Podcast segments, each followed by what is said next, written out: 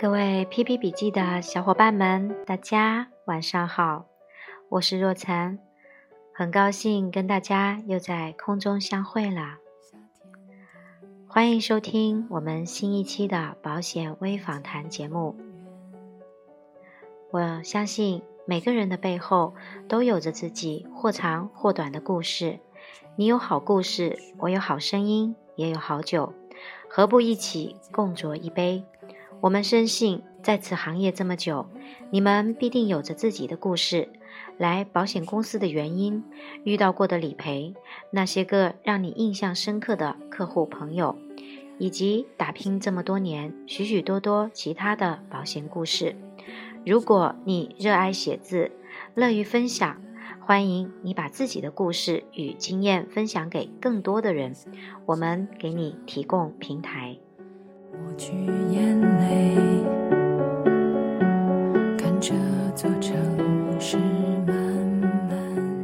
今天晚上我们邀请到的分享嘉宾是我们的封小丽经理。封小丽经理，你好，嗨，主持人好，大家晚上好。嗯，我是来自海南分公司的封小丽。那么现在我的职级呢是业务经理一级。小丽经理你好，那你是从毕业就一直做保险呢，还是说先做了别的工作，然后呢跳槽到保险公司来的？呃，我之前是在一家私营企业呃公司上班，那么所在的部门呢是人力资源部。呃，那后来呢有一次呢，呃之前一起考证的考人力资源证书的这个同学约到我。说一起吃饭，那么，嗯，当时在吃饭的时候呢，嗯，我了解到他们都在保险公司。那么其中有一位同学呢，嗯，在我们这个人力资源圈子里面也算是一个人物吧，还是比较有权威的。我对他印象也是特别特别的深刻。那么他有讲到，他呢辞掉了他这个高薪工作，呃，也是一个人力总监的一个职位。辞职了，然后全心全身心的来做这个保险。那么他当时呢，我就感觉触动比较大啊，就是放弃掉了这么高薪的一个工作，然后来做保险是为什么呢？后来他跟我讲到，就是因为要可以照顾孩子，嗯，因为在他的孩子现在比较小，他希望他能够用更多的时间来照顾他。那么这个这个时候就说到了我的心里了。那那个时候呢，我就觉得我是不是也应该这样？因为在之前的话，我就是一个没有办法照顾孩子的人，因为之前是经常的要出差，经常加班，节假日的时候是最忙的时候。那我我孩子小的时候呢，都是在奶奶那里，嗯，我也很少见到他。那孩子上小学的时候呢，就来到了我的身边。那这个时候我的工作照样是很忙碌的，嗯，没有时间来照顾他，也没有时间来陪伴他。啊，任何的节假日我都能没有办法去带他出去游玩啊。那么对于这样的一个状况呢，我也不想再这样继续下去。当听到他说的这一点的时候，嗯，我的触动就很大。基于这样的一个想法呢，后来我就跟着我的师傅一起来到了太平公司。哦，就是这么简单、这么朴素的一个想法。那在你的从业经历当中，有没有让你印象特别深刻的一两件事情，跟我们大家来分享一下？嗯，有一个比较深刻的一个印象的是我的第一张健康险。嗯，因为那个时候是我亲戚的一个单子，我去跟进的时候，那其实开始他是非常的不认可的。后来有一次呢，我就大胆的跟他开口，就进行了一个三讲，然后呢，还有进行了我们这个健康险的一个普及，啊，包括这些三三法则之类的，我就都跟他讲了之后，哎，我没有想到他其实，嗯。当时就能找到的感觉，他觉得我讲的非常有道理啊。那当时呢，就给我签了一张这样一张单，所以我觉得还是有一点小小的成就，因为我觉得我用上了就是呃我的一些专业知识，然后跟他和他做沟通，那最后还是成功的签单了。所以我觉得这件事情对我来说印象还是蛮深刻的。哦，在那之前是你有签过其他的单还是没有？就是这是你的第一张单还是说是？呃，这不是我的第一张单，第前面的单子的话，其实都是一些人情单，因为那个时候是要转正，所以我找了一些人情单。那这个的话是，呃，我的第一张健康险是通过了我的一个专业的一个术语来和对方讲述的，呃，这样的做了一个这样的沟通之后，然后他从不认可到认可，然后呢，后来嗯和给我签了这张单，所以我就觉得，呃，印象很深。啊，就是像我们很多这个保险代理人，他们刚开始做保险的时候，都有一种担心啊，就是怕说就是做完人情单，自己好像就没单可做了那种感觉。所以很多人当时会拒绝，就是加入保险，可能就是有这个顾虑在。但是就是说，当你在这个转化的过程中，你变变得很有成就感，就是你觉得说你不仅仅是靠人情单。然后呢，你还可以就是靠你的专业知识去讲解、去普及，然后呢，就是成交一张保单。所以这个事情对你来说是印象特别深刻的一件事情。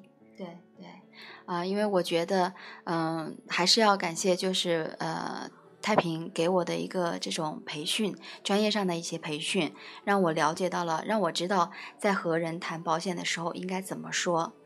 那嗯，其实也能体现到了我的一个专业程度，让对方来认可我。嗯，那其实还有一件事情呢，我觉得印象挺深刻的，那也是关于我孩子的。那有一次呢，我和就是我同事呢，同时带着孩子出去玩的时候，嗯，我们住在五星级酒店，那我的孩子很开心，他突然就对我同事讲说，嗯，阿姨，你知道吗？我妈妈的工作非常好哦，嗯，她年她这个收入很高，然后呢还可以带着我到处玩。当时他说出这句话的时候，我也挺惊讶的，我没有想到，就是我换了这份工作的时候。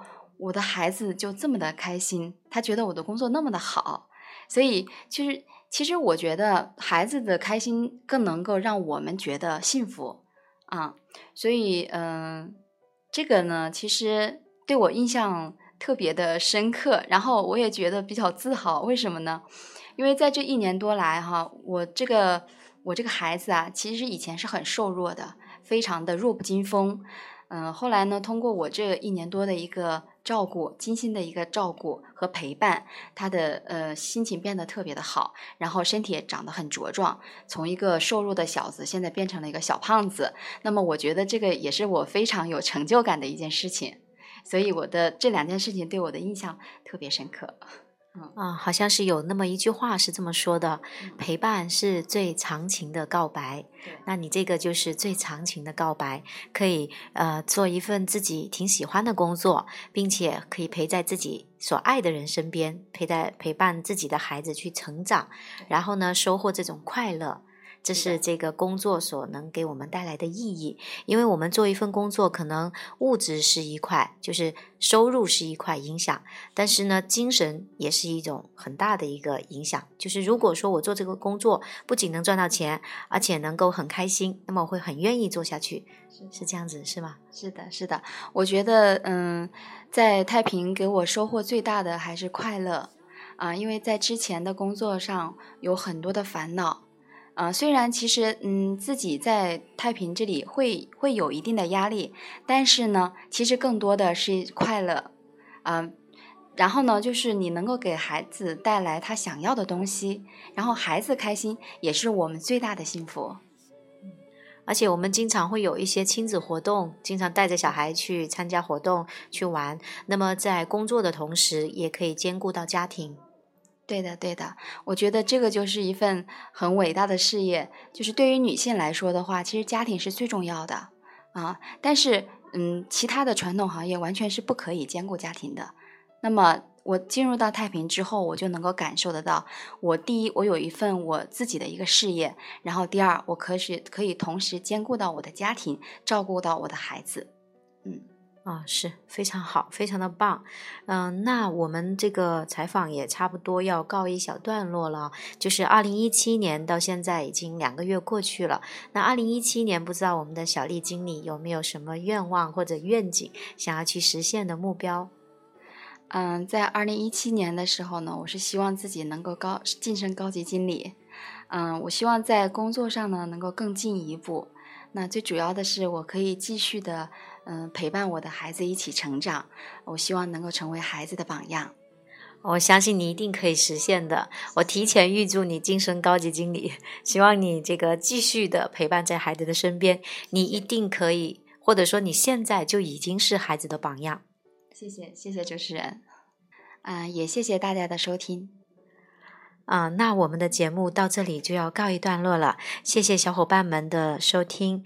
那我们下一期节目再见，祝大家晚安，好梦。